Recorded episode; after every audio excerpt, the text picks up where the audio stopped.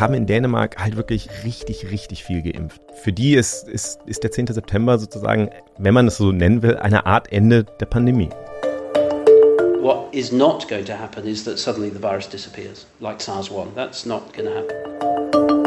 Dänemark hat sich als Volk eben synchron bewegt. Sie sind nicht gegeneinander vorgegangen, was ja ein bisschen auch bei uns gefühlt schon der Fall ist. Warum machen wir Deutschen uns anscheinend Gedanken darüber, dass wir selbst krank werden und warum sind die Dänen da anders? You have to direct your efforts in the most promising direction. You got to get the biggest bang for your buck. Herzlich willkommen zu Pandemia. Ich bin Nikolas Seemark und wie immer sitzen bei mir Laura Salm-Reiferscheid. Hallo Laura. Hallo Nikolas. Und Kai Kupferschmidt. Hallo Kai. Hallo. Ich habe jetzt mal die kurze, das kurze Intro gewählt, weil wir haben viel zu erzählen heute. Wir wollen mal wieder über SARS-CoV-2 Corona sprechen und danken aber zuallererst mal allen Leuten hier im Club und bei Plus und äh, bei allen Leuten, die uns unterstützen in unseren Bonusprogrammen. Genau, und einen, einen Lieblingszuhörer äh, wollen wir heute noch hervorheben. Äh, Lars Fischer hat, ähm, hat sehr, sehr nett geschrieben auf, äh, auf Twitter ähm, und ja. hat, glaube ich, uns auch noch mal ein paar, paar neue Hörer Zuhörer verschafft. Ja, genau. Ja, ja. Danke dafür. Außerordentlich erfolgreicher Tweet. Also es beeindruckt mich ja immer sehr. Ich meine, bei dir ist ich glaube, Kai kann einfach auch schreiben, was er zum Frühstück äh, isst und dann explodiert Twitter. Ich weiß auch nicht. Irgendwie so. ist doch gar kein so, Frühstück. Social Media. Trink doch nur Kaffee. Wieso? Ich dachte, du isst immer Müsli. Ja, tue ich ja. Ja, gut. Also, das wäre auch mal geklärt. Also herzlichen Dank an alle Unterstützerinnen und Unterstützer. Wir sprechen über SARS-CoV-2. Wo fangen wir denn an? Was ist denn unser Thema? Der Titel ist ja sehr provokant, den wir heute haben. Ne? Das Ende der Pandemie. Mhm. Genau. Ja, wir wollen halt mal versuchen, so ein bisschen abzustecken, wie könnte denn eigentlich das Ende aussehen und ähm, was meinen wir eigentlich, wenn wir über das Ende der Pandemie reden. Vielleicht das Wichtigste vorweg.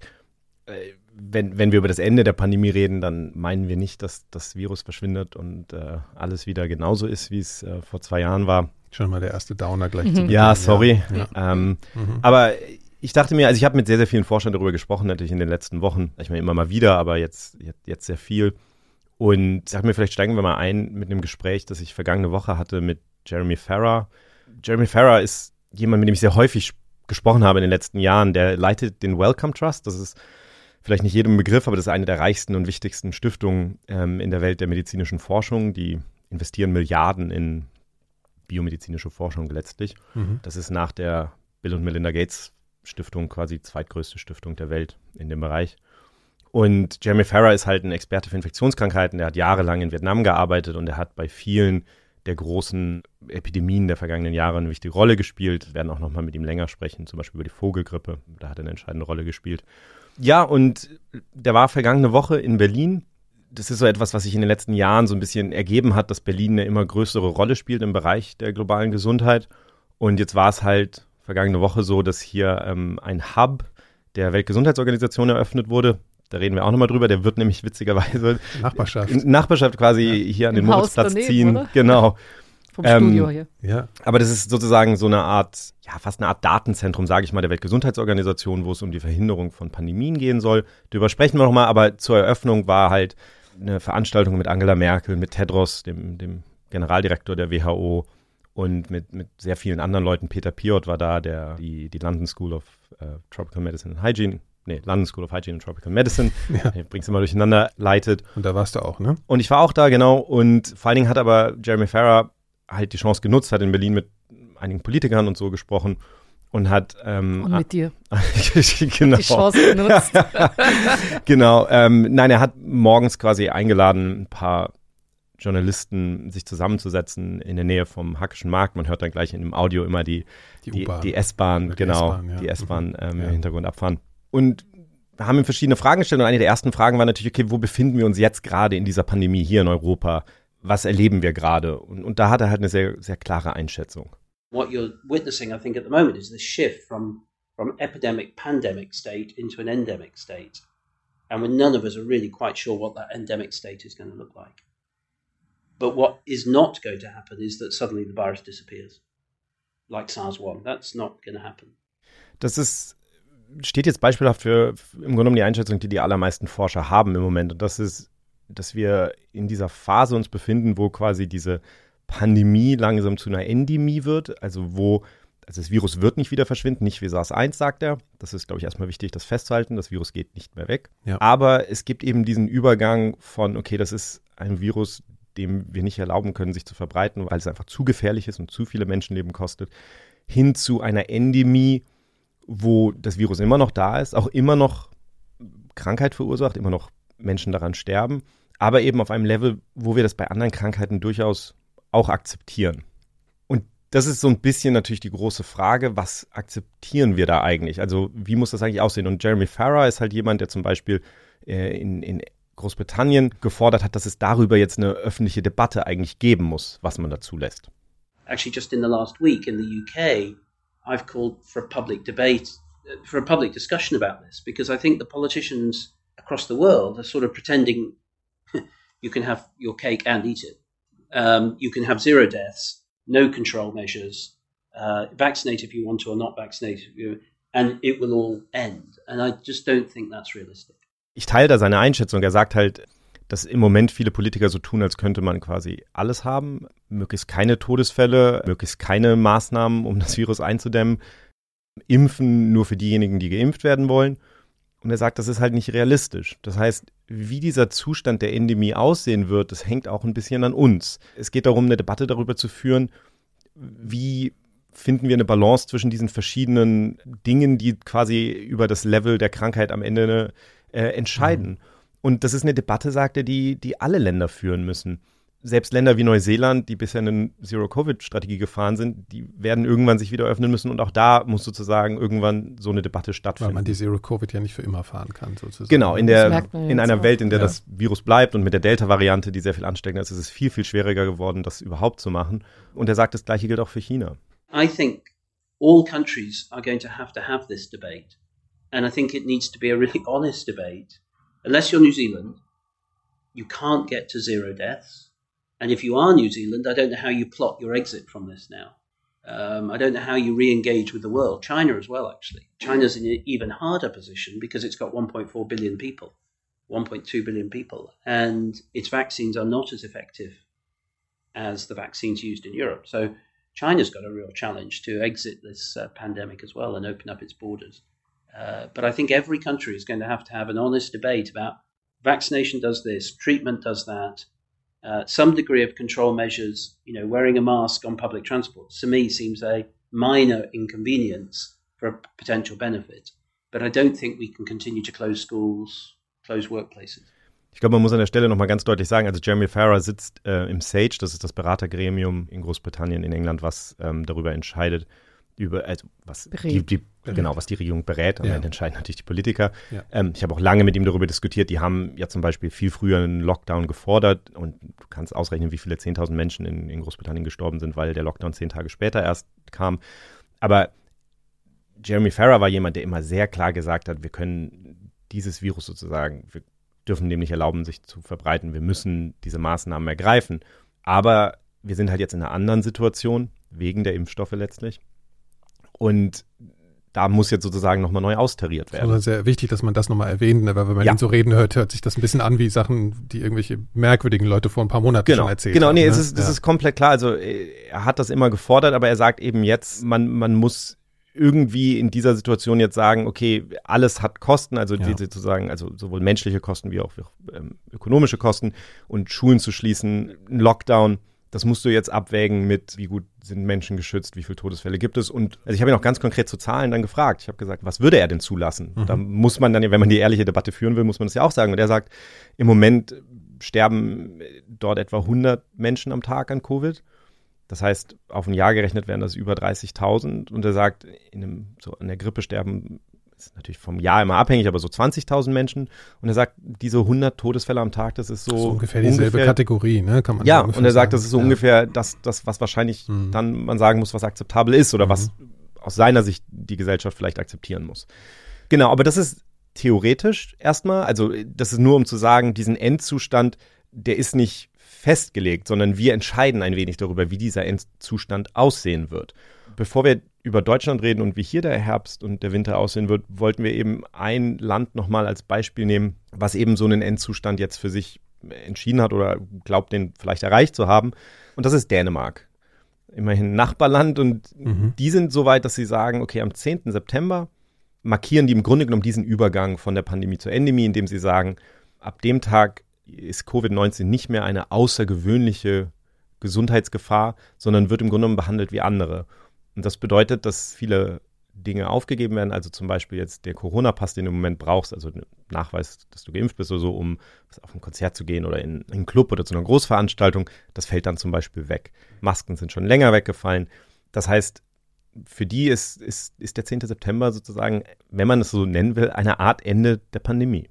Also heute, wenn ihr diese Folge am Erscheinungstag hört, könnt ihr euch vorstellen, heute macht Dänemark auf. Ja, es gab ja schon so von den Engländern auch, die hatten ja schon diesen Freedom Day markiert, ja. das hat man ja auch überall in den Zeitungen gelesen. Ja. Und dann waren die Clubs dann ab Mitternacht geöffnet und die Masken wurden fallen gelassen. Also man hat keine Masken mehr gebraucht und viele Restriktionen wurden eben plötzlich fallen gelassen. Aber in Dänemark war das eben anders. Also zum einen ist das Land sehr gut durch die Pandemie gekommen. Die hatten kaum eine erhöhte Sterblichkeit und deswegen kann man die wahrscheinlich viel eher als ein Vorbild nehmen, wie so ein Ende der Pandemie jetzt auch für uns ausschauen könnte oder ausschauen wird eines Tages. Mhm. Und für die ist natürlich jetzt die Lockerungen der nächste logische Schritt in einer einfach langsamen Entwicklung, also statt einer wirklichen Zäsur, ja. ja weil es eben schon die ganze Zeit so gut lief. Da würdest du sagen, ist jetzt der nächste Schritt halt die Lockerung. So sieht es jedenfalls Michael Bank-Petersen, der forscht so an den Grenzen zwischen Politik und Psychologie an der Aarhus-Universität. Und erforscht eben zum Beispiel, wie verschiedene Länder politisch auf die Pandemie reagiert haben und wie die Bevölkerung die Maßnahmen eben mittragen. I think it's very different psychologically and in terms of com communication of how the British were talking about their Freedom Day, this is just sort of the next logical step. That's at least how my sense is of the of the public mood and what we can see in our data is, is just sort of this gradual going back to normal.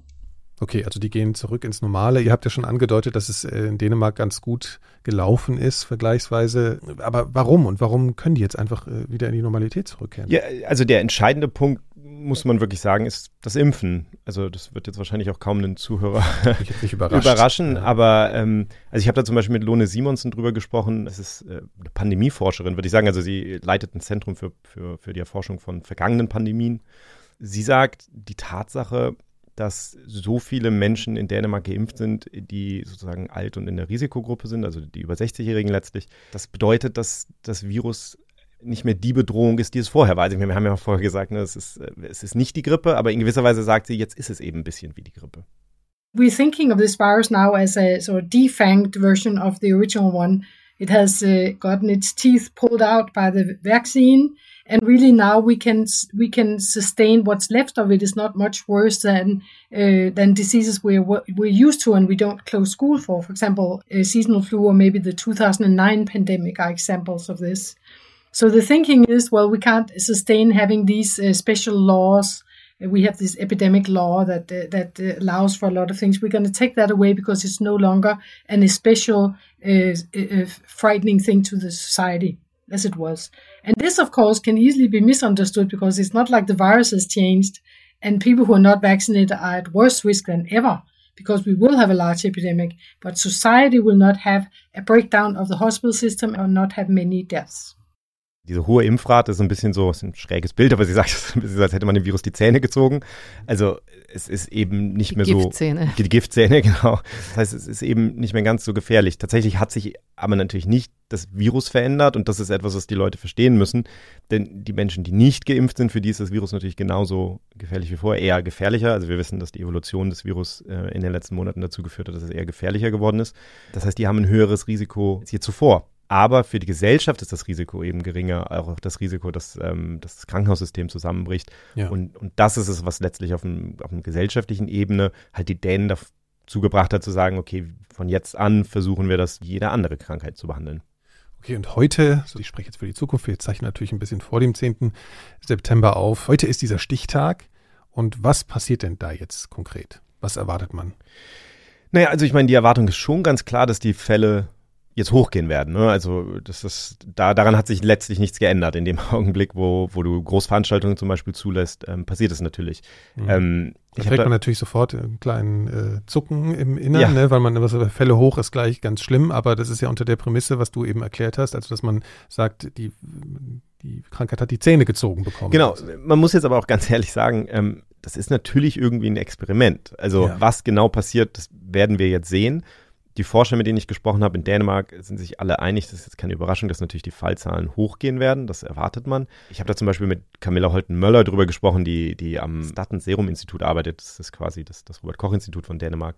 Und sie ist da die Chef, mhm. Chefmodelliererin und sie sagt, dass im Moment eben auch noch die Temperaturen in Dänemark relativ hoch sind und dass das, wenn die dann runtergehen, dann wird das auch nochmal einen Effekt haben natürlich. Viele Schulkinder sind im Moment noch viel draußen und machen draußen Dinge. Das Interessante wird sein zu sehen, wirklich, wie viele Infektionen es am Ende sind. Also man muss sich klar machen, ich glaube, wir haben die Zahlen noch gar nicht gesagt, wir werden noch viel drüber reden, aber die haben in Dänemark halt wirklich richtig, richtig viel geimpft. Die offiziellen Zahlen jetzt sind für die 60- bis 69-Jährigen 96,9 Prozent von denen sind geimpft. Für die mhm. 70- bis 79-Jährigen sind es 99,7 Prozent voll geimpft. Und für die über 80-Jährigen sagen sie 100 Prozent. Kann man gar nicht so richtig glauben. Aber mit solchen Zahlen hat jeder Forscher mir gesagt, so, da hat man das Gefühl, da kann man dieses Experiment jetzt wagen. Mhm. Ähm, natürlich erwarten die sehr, sehr viele sogenannte Breakthrough-Infections, also Infektionen von Geimpften. Ist jetzt irgendwie logisch, wenn 100 Prozent der über 80-Jährigen geimpft sind, dann werden alle, alle dann ja. sind alle ja. Infektionen ja. bei über 80-Jährigen zumindest solche Durchbrüche. Aber da wird man dann natürlich auch ein Gefühl dafür kriegen, okay, wie häufig führt sowas dann wirklich zu einer schweren Erkrankung und ähm, wenn das zu hoch wird, dann, also die sagen natürlich auch alle, dass sie dann auch gegensteuern wollen, wenn klar wird, okay, da lässt die Immunität nach oder so, dann gibt es mhm. vielleicht doch noch den Booster für mehr Menschen. Ja, der wird jetzt nicht einfach aufgemacht und dann go for it und man beobachtet nichts genau. mehr, das ist schon klar. Ja, genau, und es ist ja, ja, wie wir gesagt haben, also die Masken sind schon vorher weggefallen. Mhm. Ähm, das heißt, die tragen jetzt schon keine genau, Masken mehr. Genau. Ich finde das so irre, ne, diese Vorstellung. Ich, das, also, ja, dass man sich das jetzt nicht mehr vorstellen kann. Vor zwei Jahren konnte ich mir nicht vorstellen, mit einer Maske rumzulaufen und jetzt, was? Und ich ja. habe das natürlich auch, äh, auch die Forscher selber gefragt, weil ich gesagt habe, ich finde es immer ganz interessant zu sagen, okay, wie, wie, wie, wie gehen die persönlich damit um? Also ich habe zum Beispiel Lone Simonsen gefragt, wie sie persönlich, ob sie jetzt wirklich auch komplett ohne Maske unterwegs mhm. ist, ob sie, was weiß ich, in einen Club gehen würde zum Beispiel. Am I a 60 person with two doses? I'm healthy otherwise. I'm feeling good about this. I feel that if I should run into this virus, I would get a natural booster of my immunity that actually would give me a broader and more multi-layered uh, response in T cells and B cells and what have you in the future. So I don't see it as necessarily a terrible thing if I ran into the virus, which I suspect I will one day. Do I hug everybody? And no, I don't. I, I sort of ration myself somewhat. I allow myself one good hug every day or something. I don't want to. I mean, I can feel it still. I'm, I, I, I like the distance that we learn to have. If it's not necessary, I will keep my distance a little bit. Do I go to a nightclub now? But I wouldn't anyway. Ja, also sie sagt, gut, in, in den Club wird sie jetzt sowieso nicht gehen. Sie sagt, sie ist, sie ist ähm, in ihren 60ern und hat keine Vorerkrankung und, und ist doppelt geimpft und damit fühlt sie sich im Grunde genommen gut geschützt. Und sie sagt, sie ist für sie jetzt keine furchtbare Sache, wenn sie jetzt wirklich äh, dem Virus sozusagen begegnet, sondern im Gegenteil, da wird ja auch im Moment viel drüber geredet. Der Impfstoff präsentiert natürlich nur das Spike-Protein, nur ein Teil von dem Virus wenn man jetzt sozusagen damit erstmal geschützt ist vor den schlimmsten Verläufen, dann ist es vielleicht tatsächlich gut, sich nochmal zu infizieren mit dem Virus. Mhm. Das sind schon Gedanken, an die muss man sich jetzt erstmal gewöhnen. Ne? Genau, also ich meine, es ist wirklich, natürlich eine total... Man ist ja total paranoid eigentlich die ganze Zeit. Aber das ist das, wo, reden wir gleich noch viel drüber, aber das ist mhm. das, wo die Kommunikation so eine große Rolle spielt. Klar, es ist jetzt, äh, aber die Situation ist eine mhm. andere. Und Klar. das ist immer die Sache mit, mit, mit Public Health natürlich. Du musst natürlich ähm, in deiner Kommunikation sozusagen immer den Weg offen lassen dafür, dann auch das anzupassen. Und sie ja. sagt halt, ich meine, sie ist natürlich auch die ganze Zeit mit Maske rumgelaufen, hat, hat sozusagen vermieden Kontakte. Und jetzt sagt sie, sie umarmt jetzt nicht jeden. Ja, sie ja, sagt, sie lässt sich so ein, eine Umarmung am Tag oder so, ist so ihr, ähm, ist das Limit. Aber, aber, aber es ist eben nicht mehr, es ist eben nicht mehr das, was es vorher war. Und im Grunde genommen, im Idealfall hilft dir das sogar eine breitere Immunität zu haben ähm, wenn sie jetzt doch nochmal eine, mhm. eine Infektion bekommt. Das ist schon total interessant, äh, wenn man das habe ich ja jetzt eben schon gesagt, aber dass man, dass man sich jetzt an was Neues äh, gewöhnen muss. Also dass es nicht einfach so sein wird, es geht irgendwie alles auf und man ist wieder glücklich, sondern dass man sich auch an diese Idee, dass der, das Virus nicht weggeht und dass man sich dem aussetzt und dass das halt auch mal kommt, dass man sich daran gewöhnt, dass das ein Gedanke ist, mit dem man leben können muss und dass man diese Angst, die, die ich gerade als Paranoia fast schon beschrieben habe, dass man die irgendwie auch überwinden können muss. Ne? Das ist schon ja, wobei ich glaube, da hängt eben ganz, ganz viel an der Kommunikation, also wie man sich an diese Gedanken, wie man ja. herangeführt wird an diese Gedanken. Und das ist etwas, was in Dänemark wahnsinnig gut funktioniert hat auch, ist also Kommunikation zwischen Regierung und Volk und auch und also im Volk selber. Also das hat einfach wahnsinnig gut funktioniert. Das sagt mhm. auch der Michael Bank-Petersen eben, dass dieses Krisenmanagement so gut funktioniert hat, aber nicht nur während der Krise, sondern jetzt auch am Weg hinaus aus der Krise. That crisis management is is both about moving into the crisis and moving out of the crisis that there needs to be coordination in both phases. And if there's no coordination then you will have a lot of strife you will have a lot of conflict between people who interpret the situation differently between people who are scared between people who are then saying no no no we can just push ahead. I think one of the wonders of the danish response is that people have been moving in synchrony and have been coordinated and have had a, a joint sense of what is going on, both moving in to the crisis and now hopefully out of the crisis. Dänemark hat sich als Volk eben synchron bewegt. Ja? Also da gab es nicht, die einen wollten das, die anderen das und, und da gab es keinen Kampf. Also sie, sie, sind nicht gegeneinander vorgegangen, mhm. was ja ein bisschen auch bei uns gefühlt ja. schon der Fall ist. In ja? vielen Ländern schon auch. Oder in vielen Ländern natürlich, ja. genau. Mhm. Und der sagt zum Beispiel am Beispiel von, von den Gesichtsmasken kann man das so gut festmachen. Ja? Also in den ganzen Studien, die sie gemacht haben, sie, er sagt zwar, sie haben sehr spät Gesichtsmasken zum Tragen, also sehr spät angefangen, Gesichtsmasken zu tragen. Das, da sagt er, das haben sie falsch gemacht. Ja. Aber wenn es dann geheißen hat, okay, wir müssen jetzt Gesichtsmasken verwenden, dann haben alle mhm. sofort Gesichtsmasken verwendet. Und mhm. dann, wie es geheißen hat, wir verwenden jetzt keine Gesichtsmasken mehr, haben alle das gleichzeitig auch sein gelassen. Also es ist wirklich so, die bewegen sich wirklich synchron und das ist natürlich wahnsinnig wichtig in der Kommunikation und in der Bewältigung von so einer Pandemie. Ich muss jetzt trotzdem mal kurz dazwischen grätschen, weil diese, dieses Synchron beschreibst es ja fast, ich muss jetzt gerade fast an die Borg bei Star Trek denken, die sich alle irgendwie wie so ein Netzwerk verschalten, die wären wahrscheinlich, sie hätten wahrscheinlich Top-Voraussetzungen für eine Pandemiebekämpfung. Aber also ich meine, die Dänen, das ist jetzt unser Nachbarland, ne? wieso sind, ist das denn alles da, wieso funktioniert das denn anders? Warum haben die jetzt keine Horden an Querdenkern, die äh, sich weigern, Masken zu tragen? Also wie kann man das erklären? Es ist dort die Motivation eine andere. Also die sind motiviert von dem Gedanken, Risikogruppen zu schützen und damit auch die Gesellschaft zu schützen. Ja? Also die machen das für die anderen und es ist nicht für sich selber. Also sie machen sich nicht Sorgen um sich selber, sondern mhm. sie machen sich Sorgen um die Gesundheit der anderen und um die Gesundheit der Gesellschaft. Okay, aber warum? Warum machen wir Deutschen uns anscheinend äh, Gedanken darüber, dass wir selbst krank werden und warum sind die Dänen da anders? Ne, ich meine, also es ist eine interessante Frage. Ich glaube, das ist eine der, wir werden natürlich im Rückblick viele dieser Sachen und wir uns genauer angucken müssen. Ich glaube, am Ende hat das schon auch mit der, mit der Kommunikation äh, von staatlicher Seite und so zu tun. Es ist ja, am Ende ist es ja auch eine Frage, was du ansprichst in Menschen. Ne? Was Michael Bank-Petersen sagt, ist ja, natürlich fällt es Leuten leichter, dann die Maske wieder aufzugeben, wenn sie die Maske in erster Linie in gewisser Weise getragen haben, um andere Menschen zu schützen. Das wurde bei uns ja durchaus auch kommuniziert, aber, aber es ist schon gefühlt so, mhm. dass diese ganzen Regeln irgendwie mehr kommuniziert wurden als äh, schütz dich selbst, äh, halte Abstand, trag eine Maske. Aber, aber ich glaube, am Ende kann man das auch nicht komplett auflösen, manche. Ich meine, manche ja. Sachen sind, äh, sind sehr früh in dieser Pandemie entschieden worden, in der Art und Weise, wie Dinge kommuniziert wurden und besprochen wurden.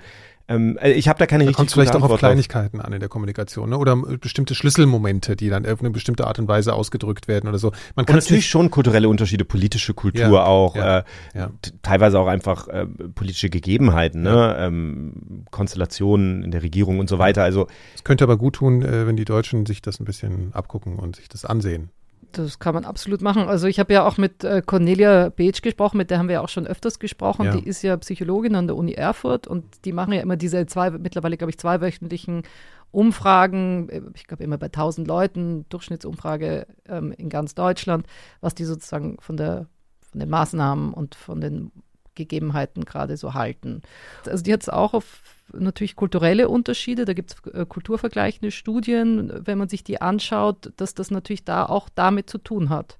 Und man sieht auch, wie, wie Unterschiede zwischen den Ländern da wirken. Ne? Also auch Dänemark, das ist ja, wenn man jetzt kulturvergleichende Studien anschaut, die gehen anders miteinander um. Ja? Die hier sind eher, bei uns ist eher so der Leistungsgedanke und dort ist es auch so das ähm, Soziale und Wohlfühlen irgendwie relevant. Ähm, vielleicht macht das auch was damit, wie man sagt, wie gehen wir jetzt mit so einer Situation um. Ja? Hier will man keine Unsicherheit haben, in Dänemark erträgt man das eher. Also es gibt ganz viele Unterschiede zwischen den Ländern, die sicher auch was damit zu tun haben, wie solche Policies akzeptiert werden und wie den Regierungen vertraut wird. Und ähm, wir sind so richtig aus diesem Tief, was sich durch die zweite, dritte Welle da ähm, aufgebaut hat, von dem, dem Vertrauenstief so richtig nicht wieder rausgekommen. Ich meine, jetzt haben wir auch noch Wahlkampf, der sich mit Maßnahmen, Zersplitterungen hier und dort trifft und äh, den Schulbeginn. Also ähm, ich erwarte da jetzt ehrlich gesagt turbulente Wochen, mindestens bis zur Wahl oder eben noch weiter. Das wird sicherlich dann auch für, für die neue Regierung nicht so ein einfacher Einstand. Ich finde das sehr interessant, was sie sagt, auch weil es ganz gut passt wenn man sich die Kurven genau anguckt, was das Vertrauen in die Regierung angeht, also das hat auch der Michael Bank-Petersen gesagt, dass der wichtigste Prädiktor, wie viele Menschen sich impfen lassen, tatsächlich ist, wie sehr die Menschen der Regierung vertrauen, beziehungsweise wie sehr sie den, den Gesundheitsbehörden vertrauen letztlich. Und also das ging über die Zeit, ging das runter in Dänemark und in Deutschland langsam. Aber in Deutschland hat sich das dann im Winter, bei dieser ganzen Diskussion über diesen letzten Lockdown, ist das wirklich nochmal ganz stark runtergegangen. Ich kann mich auch erinnern, dass wir hier saßen und diese Diskussion hatten und auch O-Töne hatten von Beach und anderen. Das war der Turning sehr, Point. Vorher hat ja. man die ganze Zeit davon geredet, wie gut äh, alles ja. organisiert mhm. ist und genau da kippte das ja. ins Gegenteil. Und davon hat sich Deutschland äh, oder davon, was das Vertrauen angeht, das, das ist nicht wiedergekommen. Und das, das sieht der Michael Bank-Petersen in seinen Kurven quasi, dass er sagt, da geht Deutschland runter und er holt sich nicht wieder und Dänemark bleibt im Grunde genommen auf so einem gewissen Niveau. Mhm. Und was ich halt auch spannend finde, ist, dass er sagt, dass das Entscheidende, was dieses Vertrauen angeht, also die Art der Kommunikation, die du führen musst, ist im Grunde genommen, es ist ein sehr, sehr schmaler Grad, den du gehen musst, weil du hast wahnsinnig viel Unsicherheit. Das sagen wir ja immer, ne? Das ist alles Kommunikation von Unsicherheit. Aber trotzdem musst du den Leuten ganz klare Handlungsanweisungen geben du musst quasi sagen, okay, hier ist Unsicherheit, aber wir haben uns entschieden, wir tragen jetzt zum Beispiel alle Masken, obwohl wir nicht hundertprozentig sagen können, so oder so, wir tragen jetzt alle Masken und dann hat jeder ein klares Gefühl dafür, was er selber machen kann und machen sollte, machen muss. Und dann machst du das und hast aber im Hinterkopf trotzdem noch diese Unsicherheit, die du dann akzeptieren kannst. Und, und er sagt, dieser, dieser schmale Grad, den seien die Dänen sehr gut gegangen. Also, dass die Kommunikation immer klar gesagt hat, okay, es ist Unsicherheit, das heißt, es kann sich auch unsere Empfehlung wieder ändern, aber im jetzigen Zeitpunkt geben wir eine ganz klare Empfehlung raus. Und das, das war, ist auch eine sehr transparente so äh, Kommunikation, ne? auch die Unsicherheit ja. mit zu mhm. diskutieren und die aber auch so zu vermitteln, dass die Leute sagen, okay, trotzdem, wir machen es jetzt einfach. Ja, ne? und Weil das war immer bei uns ein Problem. Nicht, ja, nicht ja. sozusagen dem Volk suggerieren, äh, wir können das machen oder das machen. Also und, und das ist, glaube ich, muss man dazu sagen, natürlich auch Dänemark ist natürlich viel kleiner als Deutschland, es ist nicht so föderal. Klar. Und das war, glaube ich, ein, und das sagt Beetsch auch ein Riesenproblem, ist diese föderalen Entscheidungen, die alle komplett quer voneinander aneinander vorbeigingen teilweise, ja. Und da sagt sie, das ist halt ein Riesenproblem gewesen, ist noch ein Problem. Der Anteil der Leute, die sagen, ich weiß eigentlich gar nicht mehr, welche Regeln für mich gelten, der ist auch immer wieder gestiegen. Da manövrieren wir uns eben auch rein in so ein ja, kleinteilige, wird schon irgendwie gehen, ist so ein Gefühl, ja, dass das vielleicht auch nicht so wichtig ist, wie die Regeln gerade sind. Weil wenn sie hier anders sind als woanders, also kann ja nicht beides gleich richtig und wichtig sein. Und das ist schon was, was die Bürgerinnen und Bürger wahrnehmen und was auch die Akzeptanz drückt. Das kann man, glaube ich, sehr klar sagen. Ja, da gibt es sicherlich unterschiedliche Gründe, weshalb das da so gut funktioniert. Wir sind aber bekanntermaßen nicht in Dänemark hier. Und deswegen können wir mal wieder Richtung Deutschland gucken. Bei uns sieht es ja eben nicht so rosig aus. Bei uns ändert sich am 10. September erstmal gar nichts, zumindest nicht auf die Pandemie bezogen. Was können wir denn von der nächsten Zeit bei uns erwarten, Kai? Naja, ich glaube, der große, also ich habe es ja am Anfang schon mal gesagt, wir werden jetzt natürlich über, über das Impfen reden, ne? Ja. über die Impfquote. Und das muss man sich einfach klar machen.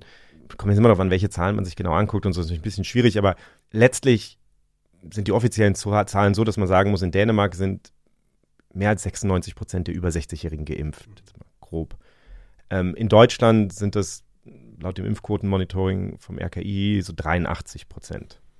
Ja. Das ist ein großer Unterschied. Und 96 und 83 klingt vielleicht nochmal gar nicht so viel, aber man muss sich klar machen, wir reden ja eigentlich über die Ungeimpften. Das heißt, die Dänen haben 4%, die ungeimpft sind und wir haben mehr als 16%. Das heißt, wir haben viermal so viel. Das heißt, rein theoretisch, wenn wir jetzt sagen, die Dänen äh, haben jetzt ein Level erreicht, wo sie sagen, wir können das zulassen, diese, diese, diese Anzahl an Infektionen oder, oder schweren Erkrankungen und Todesfällen, dann sind wir mit unseren ungeimpften Menschen schon viermal mhm. höher. Mhm. Einfach per se, einfach weil wir diese Menschen nicht geimpft haben. Und da fängt es sozusagen schon an. Das heißt, aus meiner Sicht, jenseits von allem anderen, über das wir gleich noch reden können, ist vollkommen klar, das Wichtigste, was wir tun können, das Wichtigste, was wir tun müssen, ist, ist zu impfen. Und da muss man sich jetzt natürlich so die Frage stellen, warum, warum wir so viel schlechter dastehen. Ja. Genau, und warum das habe ich auch mit da der Kon die, Entschuldigung, da, Ja, schaut sie mich an. Ja, ich bin kann, genau, wir, wir, gucken dich beide fragend an. Laura, erklär es doch bitte mal jetzt. Ja, ähm, ja das ist halt so, die, das habe ich auch mit der Cornelia Beetsch eben besprochen. Wer sind jetzt die Leute, die noch nicht geimpft sind und warum sind die noch nicht geimpft und wie erreicht man die im Endeffekt? Ja?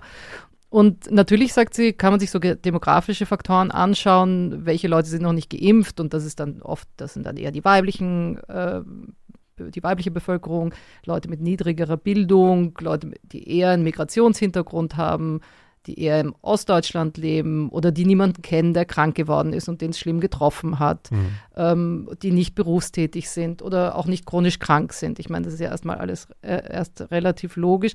Aber Cornelia Beetsch sagt halt auch, dass diese Demogra äh, demografischen Faktoren gar nicht so einen starken Zusammenhang damit haben, wie die Impfbereitschaft ist eigentlich. Ja? Und deswegen schaut man viel mehr auf diese, also sie schaut viel mehr auf diese psychologischen Gründe, warum Menschen ungeimpft sind. Und da kann man sagen, bei den Frauen zum Beispiel ähm, spielt das Vertrauen in die Impfung eine stärkere Rolle. Also da ähm, gibt es vielleicht auch Angst vor Nebenwirkungen, die man vielleicht nochmal bearbeiten könnte. Der, das Vertrauen ist auf jeden Fall im Moment der, immer noch der wichtigste Faktor, warum die Leute sich nicht impfen lassen. Und Sprache spielt auf jeden Fall eine Rolle, weil Sie das angesprochen haben. Also wir sehen bei sehr vielen dieser Faktoren, die auch mit Informationen zu tun haben, dass Menschen mit Migrationshintergrund oder die in Haushalten leben, in denen Deutsch nicht die erste Sprache ist, dass die hier oft anders abschneiden und zwar so, dass sie sich eher, äh, dass sie eher unsicher sind, eher weniger informiert sind und ähm, dann auch weniger impfen. Genau, was sie halt jetzt sagt, ist, dass man auf diese Menschen, also versucht diese Menschen, die einfach unsicher sind, zu kriegen. Ja? Mhm. Weil es gibt natürlich auch Leute, die einfach sich per se sagen, sie wollen sich nicht impfen lassen, das, das, daran glauben sie nicht, das, das, da haben sie gar kein Vertrauen. Ja? ja. Die muss man eigentlich im Grunde außen vor lassen mit allen Kommunikationsmaßnahmen, weil die erreichst du wahrscheinlich eh nicht. Und es geht jetzt darum, wirklich noch die Leute, die unsicher sind, aber die man, denen man sozusagen die Vorteile des Impfens näher bringen muss und die in das erklären muss. Zugänglich sind auch für rationale Argumente und für Beruhigung, ne? also irgendwie, also überhaupt noch zugänglich sind. Genau. Und das Interessante, ich habe auch mit Ste äh, Stefan, er sagt, ich kann jetzt Stefan nennen, wo der Steven heißt, eigentlich ist Australier, lebt in, in England. Mhm. Äh, Steven Lewandowski, der ist Professor für Kognitionswissenschaften, sagt man da? Ist das? Ja, ja Cognitive Sciences an der Bristol University. Mhm. Und der macht nichts anderes seit 15 Jahren liegt sein Fokus auf falsche Informationen. Und er ist jetzt auch Mitverfasser gewesen von so einem Kommunikationshandbuch zum Covid-19-Impfstoff. Also es war eigentlich ein Leitfaden für eine bessere Kommunikation. Das ist auch in ganz vielen Sprachen rausgebracht worden, auch in Deutsch eben. Mhm. Und da ist eben so interessant, weil ich ihm gefragt habe, kann man denn eben Leute, die gar nicht ans Impfen glauben, also die wirklich sozusagen äh, Conspiracy Theory und all das im Kopf haben, kann man die denn überreden? Dann sagt er, nein, nein, das lohnt sich nicht, man muss jetzt wirklich sich konzentrieren, ähm, also man muss seine Konzentration bündeln auf die Leute, die noch zu erreichen sind. In der öffentlichen Kommunikation. Genau. As a government or a health authority or communicator, you have to direct your efforts in the most promising direction. You got to get the biggest bang for your buck, and uh, resources are limited. So, what I would suggest is that you're probably going to achieve more when you communicate with people who are hesitant or only moderately disinclined to get vaccinated because they might be swayed by evidence or by data or by the right way of talking to them. And I would focus on those. And if I encounter intense resistance to being vaccinated, then the next step then would be to protect the people around that who are only hesitant but not totally committed against the misinformation on which these hardcore vaccine refusers rely. Because, of course, you know, misinformation and vaccine refusal are necessarily linked. Given what we know about vaccinations and given the strength of the scientific evidence in their favor, it is almost impossible to, to be a vaccine refuser and, and not be misinformed about things relating to vaccine. Now, there are exceptions to that. Perhaps if I'm deeply religious and my religion says thou shalt not get vaccinated, then then maybe you know that's not misinformation in the conventional sense. But the people who say, you know, I won't get vaccinated because tens of thousands of people die from the vaccines, well, they're misinformed because people don't die from the vaccines in those numbers. Also er sagt halt, man muss die Leute sozusagen, die jetzt noch unsicher sind, die muss man eigentlich retten vor denen, die, die, die komplett gegens Impfen sind, ja. Und man muss eben diese Missinformationen, also gegen diese Missinformation vorgehen, ja. Und er hat das so erklärt, also da gibt es wirklich sozusagen einen Prozess und den nennt er Inoculation, also das heißt ja so viel wie Impfung, nicht? Ja. Und das, also sozusagen eine psychische Inoculation und im Vorhinein kann man Leute schon darauf vorbereiten, dass ihnen Missinformationen, mhm. Falschinformationen ja. geliefert werden. Und einfach nur, dass sie erkennen können, also diese rhetorischen Falschinformationen. Das mhm. heißt gar nicht, das muss nicht unbedingt übers Impfen sein, aber ja. es kann über alles sein, aber dass du die, die Methodik und die Technik dahinter das ich erkennst. Einen sehr schlauen ja? Gedanken, ja, weil genau das, das ist zum Beispiel was, ist, das müsste jetzt eigentlich äh, in der Politik auch besprochen werden. Ne? Also wie geht man denn in Zukunft präventiv gegen so etwas vor, ne? dass man nicht nur immer in die Reaktion gehen muss, genau. sondern dass man gleich von vornherein vorbereitet auf diese Rhetorik, die mit Sicherheit kommen wird. Genau, und das beschreibt er auch sehr gut in diesem, also das kannst du lesen in diesem, da stellen wir auch einen Link rein, in diesem Handbuch, wie auch Ärzte sozusagen äh, kommunizieren sollen mit den Patienten, um mhm. denen auch die, die Unsicherheit zu nehmen und um denen sozusagen das alles näher zu bringen, was die Wahrheiten sind und was nicht. Also das ist ja, echt, echt interessant ich, und gut gemacht. Ich finde es halt so spannend, dass ich denke, Michael Bank Petersen meinte zum Beispiel, eine der interessanten Sachen in Dänemark, wenn man die Leute fragt, ist halt auch, dass du siehst, da hast du eine Menge Leute, die auch so ein bisschen skeptisch sind, was das Impfen angeht, die sich mhm. aber haben impfen lassen. Mhm. Und es ist so, implizit, dass diese gleichen Menschen in Deutschland sich eher nicht impfen lassen würden. Und der Grund dafür ist dann eben wieder das, worüber wir vorhin gesprochen haben, wenn du es in erster Linie für andere Menschen machst, wenn es nicht eine eine egoistische Risikonutzenabwägung ist, sondern wenn sozusagen da zwei andere Dinge gegenüberstehen, dass dann vielleicht, selbst wenn du selber so ein bisschen das Gefühl hast, es ist vielleicht nicht so gut, machst du es eben trotzdem. Es hat natürlich auch viel so mit, mit, mit gesellschaftlichen Normen und so zu tun. Ne? Aber was ich halt so interessant finde, ist, wenn man sich im Moment anguckt, wie Deutschland dasteht, in Europa, ne? Wir haben ähm, voll geimpft. Wie gesagt, wenn wir jetzt mal über die Bevölkerung Erwachsene insgesamt gucken. Deutschland ist, glaube ich, bei knapp über 60 Prozent jetzt von Menschen, die voll geimpft sind, von Erwachsenen. Ähm, Niederlande hat mehr, glaube ich, 63 Prozent. Italien hat mehr, Frankreich Portugal. hat mehr, Irland hat 70 Prozent, Dänemark hat mehr als 70 Prozent, Spanien hat mehr, Portugal hat 77 Prozent. Wir sind in Europa wirklich weit hinten und ich finde das schon und, und dabei gibt es Länder wie zum Beispiel Frankreich, wo eigentlich immer gesagt wird, die Impfskepsis ist, ähm, mhm. ist höher zum mhm. Beispiel. Mhm. Mm, also das finde ich sehr interessant und, und da muss man sich, glaube ich, schon auch nochmal überlegen, ob sozusagen es gar nicht so sehr um darum geht, sondern einfach darum, wie leicht machen wir es Leuten, sich impfen zu lassen. Also eine Sache, die mir zum Beispiel aufgefallen ist, wenn ich mit, mit Bekannten in anderen Ländern spreche, ist, dass es sehr häufig so ist, dass Menschen im Grunde, ähm, also dass es ein zentrales Register gibt oder so und die Menschen bekommen einen Impftermin zugeschickt. Also komplett, das ist fertig. Ne? Das heißt, du kriegst einen Brief oder in, zum Beispiel in Spanien eine SMS und da steht dann, äh, sie haben ihren Impftermin mit dem Impfstoff zu dem Datum und so weiter.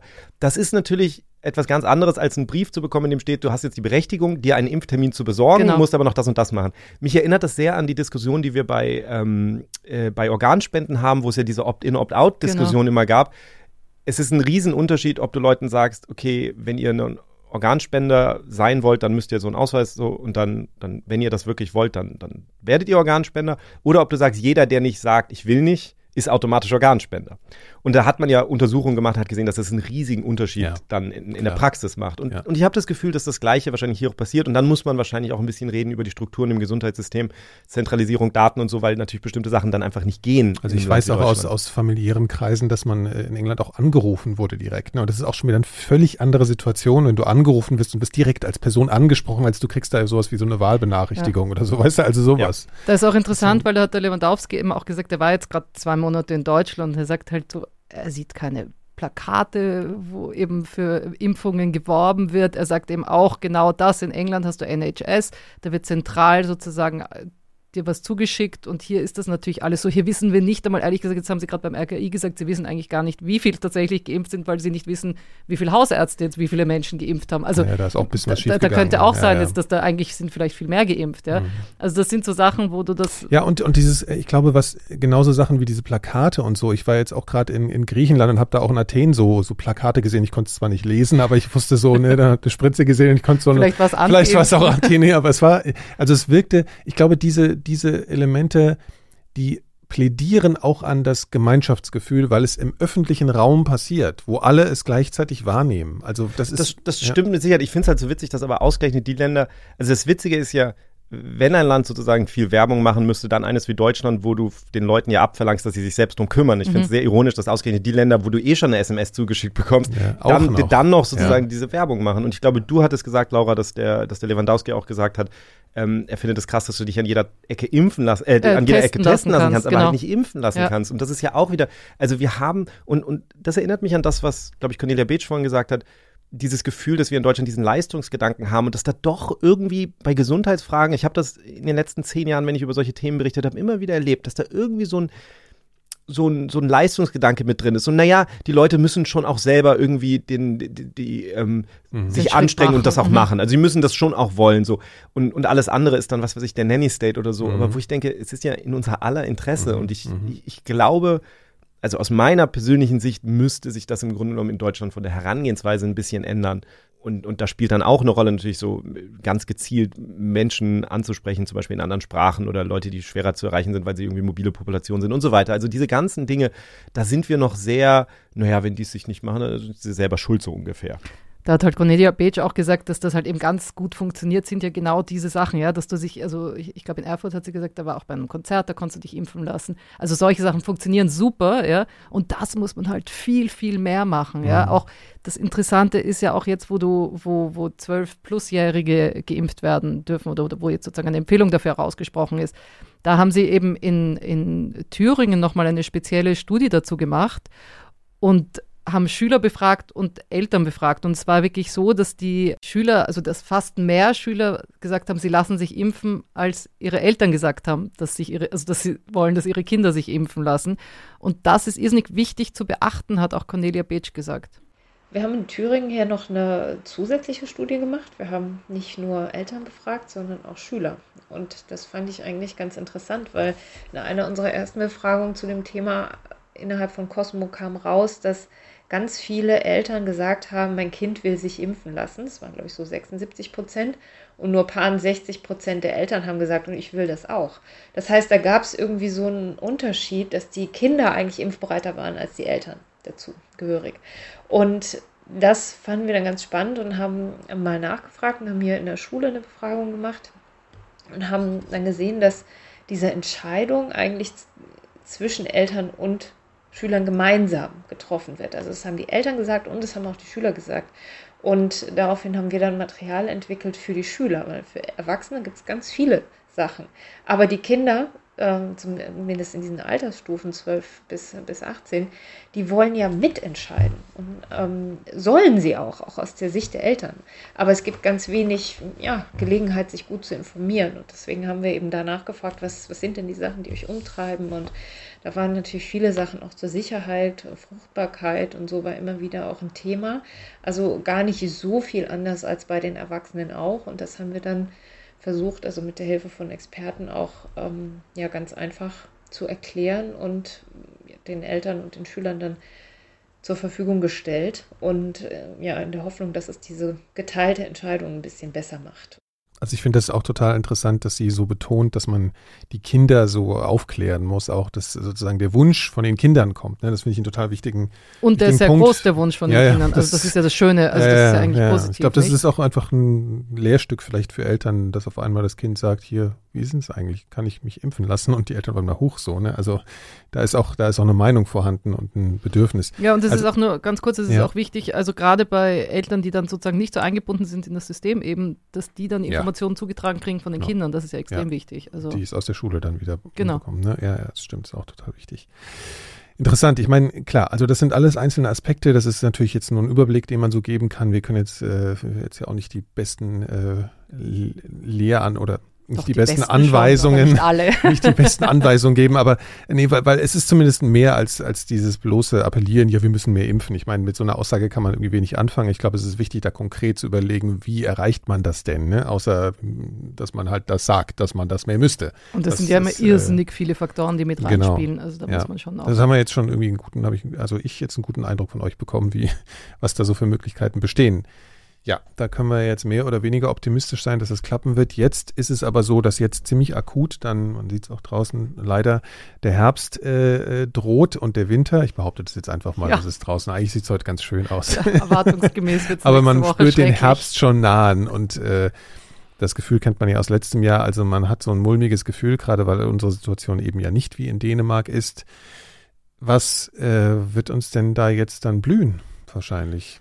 Ja, es ist immer es ist halt immer die Frage, ne? Man muss, um zurückzugehen zu dem, was Jeremy Farrar am Anfang gesagt hat, ich meine, äh, man muss, glaube ich, ganz klar sagen, wenn in dieser, dieser Balance, die wir finden, wenn da sehr wenig Impfung ist, also wenig Immunität durch Impfung im Grunde genommen, dann bedeutet das entweder, wir brauchen mehr Maßnahmen, härtere Maßnahmen als dann zum Beispiel Dänemark, also eben nicht das Ende der Pandemie, sondern dann doch wieder vielleicht sogar ein Lockdown, je nachdem, ähm, wie voll die Intensivstationen werden.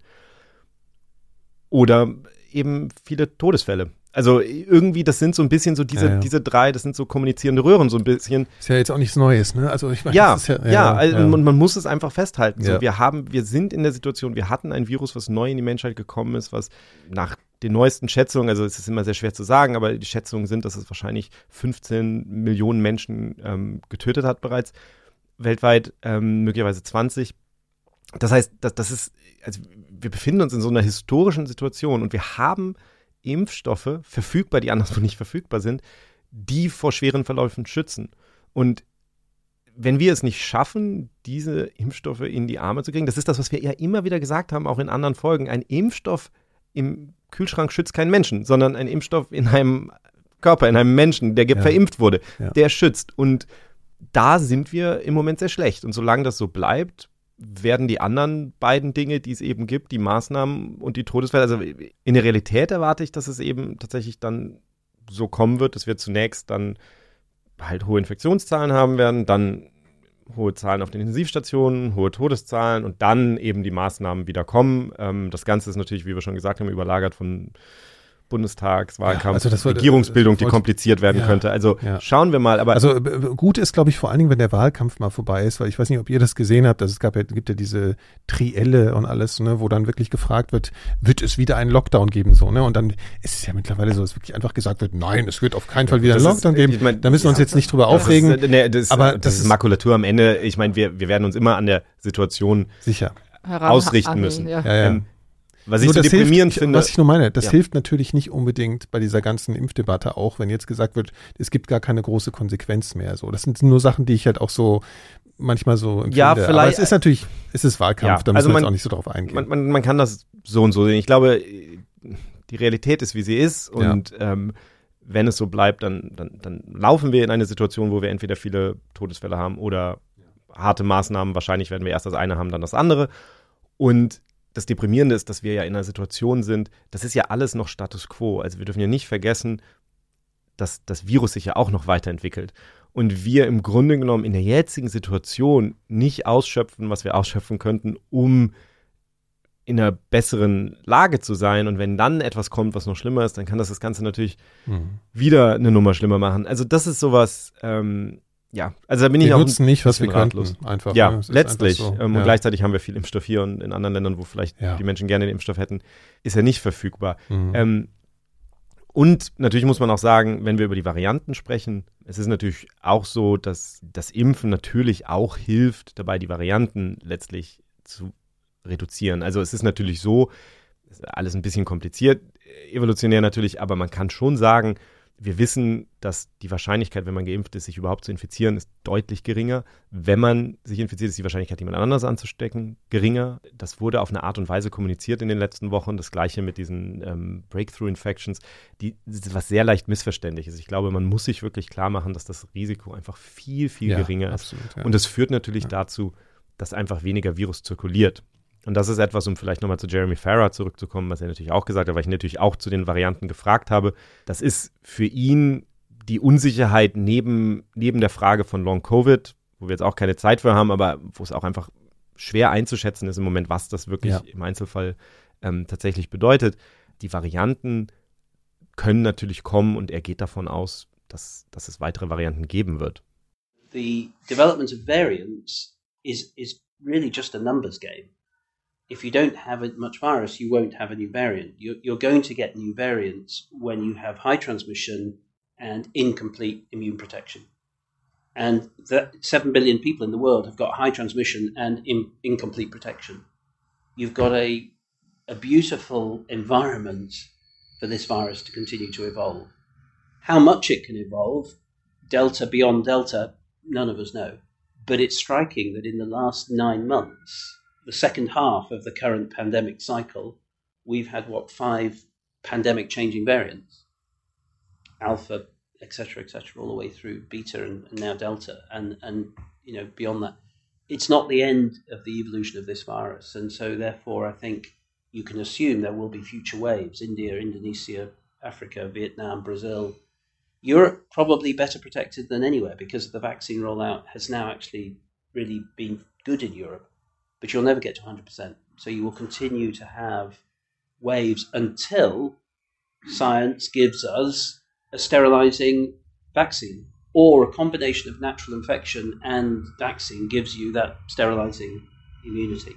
Wir haben eine Menge Varianten jetzt bereits gesehen, die, die einen großen Einfluss hatten und solange wir so viel Virus zirkulieren haben und, und so unvollständigen Schutz oder unvollständige Immunität, wird es halt weitere Varianten geben natürlich ist es so, er sagt ja auch in gewisser Weise steht Europa ja natürlich viel besser da als andere. Ich meine, wir haben jetzt die ganze Zeit darüber geredet, wie niedrig die Impfquoten sind, aber natürlich sind sie viel höher als in den Ländern, wo der, wo, wo der Impfstoff nicht verfügbar ist oder kaum verfügbar ist. Aber letztlich ist es so, wir werden weitere Wellen haben. So wird der endemische Zustand natürlich aussehen. Wie gesagt, wie groß die Wellen sind, wie schwer die sind, das wird damit zusammenhängen, wie, wie gut wir geschützt sind. Und entweder wir werden irgendwann weitere Impfstoffe bekommen, die tatsächlich noch besser darin sind, die Infektion komplett zu verhindern, also nicht nur den schweren Verlauf zu verhindern, sondern auch wirklich die Infektion über lange Zeitraum zu verhindern. Oder es wird eben so sein, und das sagen auch alle Forscher im Grunde genommen einhellig inzwischen, jeder wird vermutlich sich noch infizieren mit diesem Virus. Das macht dann einfach nur den Unterschied.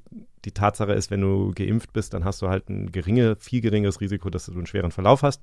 Aber jeder wird irgendwann dieses Virus wahrscheinlich nochmal bekommen. Und das führt dann möglicherweise zu der breiteren Immunität und langfristig, sagt auch Lone Simonsen, die ja historisch Pandemien erforscht, das ist das, was wir ja langfristig sehen. Ja, ja.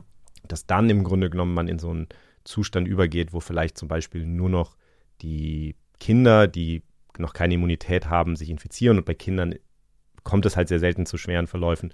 Und das ist letztlich das, wie wir es ja sehen bei den Coronaviren, die mhm. eh saisonal zirkulieren, ja. OC43 oder so, wo wir glauben, dass es möglicherweise tatsächlich vor vor 100 Jahren. Die heute Erkältungskrankheit. Äh, vor 120 Jahren etwa, ja. genau, in die, ja. in die Menschheit übergegangen ist und dann genau so, so etwas durchlaufen hat. Aber wie gesagt, dieser Übergang, also das ist das, wo wir uns befinden. Das ist dieser Übergang in die Endemie. Das ist das mhm. Ende der Pandemie in mhm. gewisser Weise. Es ist der Übergang in die Endemie und es liegt in unseren Händen, wie, wie, wie der aussieht und wie das aussieht, ja. Aber ich würde da noch eine Sache, die mich extrem stört in der Kommunikation und ich muss sagen, auch im, in meinem Freundeskreis, also das ist wirklich so eine Sache, die. die, die Meinst aber nicht uns jetzt? Euch vor allem, nein.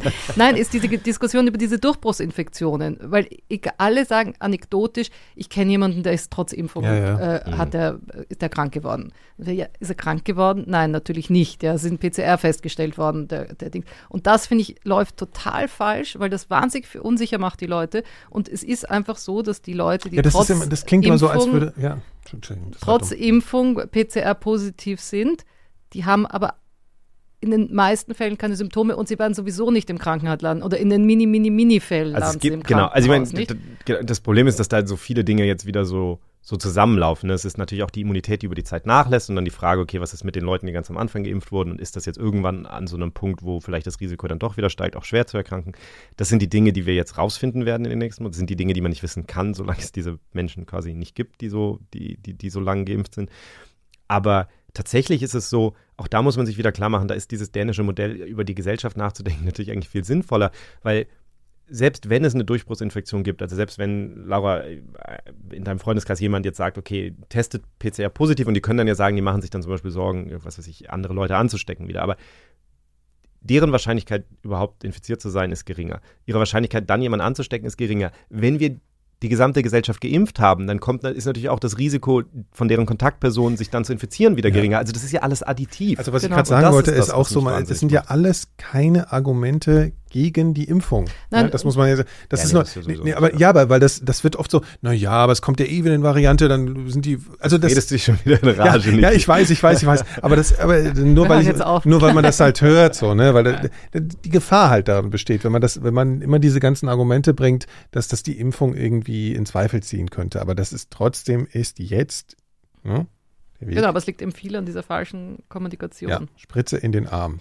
Das ist im Übrigen das, ähm, was ich auch interessant fand, was viele Forscher mir gesagt haben, was an der Booster-Diskussion auch so ein bisschen ähm, problematisch ist, ist, dass die Diskussion, dass jetzt ein Booster nötig ist, ist jetzt auch nicht etwas, was die Menschen, die so ein bisschen skeptisch sind, besonders überzeugt. Ne? Ja. Also wäre viel besser. Und, und, und, dabei wissen wir ja nicht mal, ob ein Booster nötig genau, ist. Genau, wir wissen also. es nicht genau. Wir suggerieren Menschen damit sozusagen, ja, okay, selbst wenn ihr doppelt geimpft seid, ne, vielleicht reicht das nicht und ihr müsst euch dann immer weiter impfen lassen oder so.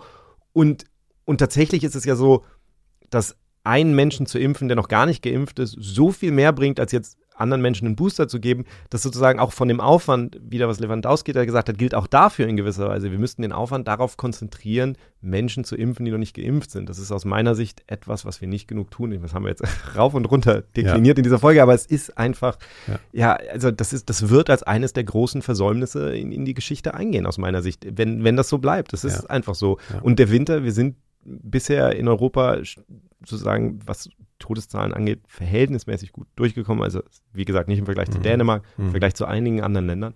Und wir werden im Winter einen Preis dafür zahlen, wenn wir das nicht besser machen. Also man kann nur hoffen, dass die Risikowahrnehmung auch wieder steigt. So schrecklich das klingt, ja, aber wenn mehr Leute wieder krank werden, wieder im Krankenhaus landen, vor allem sehr junge Leute werden im Krankenhaus landen, mhm. dann steigt die Risikowahrnehmung und man nimmt das wieder ernster, nicht? Weil im Moment ist es ja alles sehr aber so auch die Risikowahrnehmung blau. hängt wieder an der Kommunikation. Ne? Ja, aber also das, das Ironische ist im Grunde, wir, wir kehren im Grunde es wieder komplett um. Ne?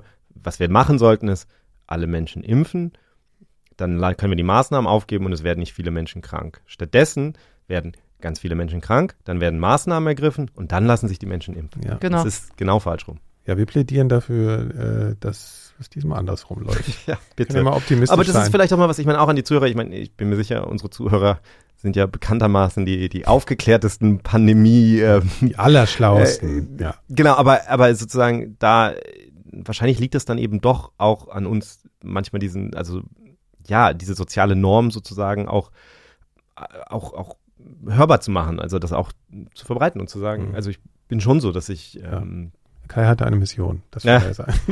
so weit würde ich nicht gehen, aber ähm, ja, ich, ich es ist. Ja klar, das ist ja auch deine Arbeit und so, ne? Das gehört ja. Ja, ja. gut, ich meine, meine Arbeit ist, die Leute aufzuklären und wenn sie dann trotzdem Unsinn machen wollen, dann können sie natürlich ja. trotzdem Unsinn ja, klar. machen. Aber ähm, ja, aber ich frage mich, ob wir genug getan haben, um die Menschen aufzuklären. I don't know. Mhm.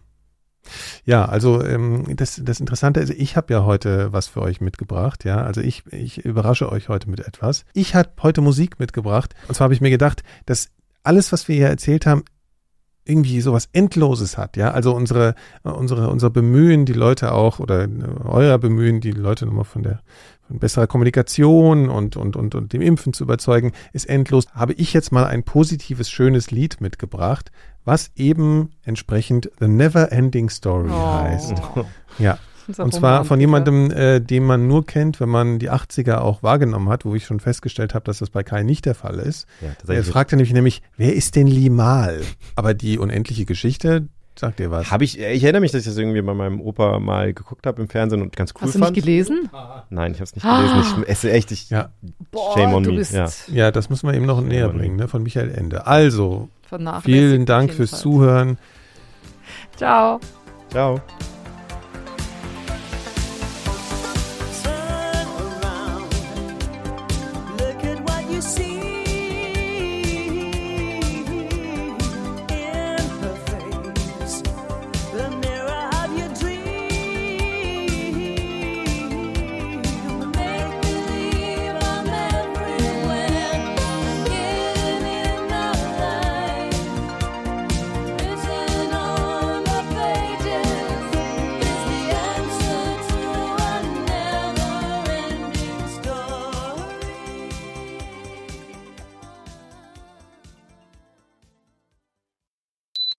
Produktion von 4000 Hertz.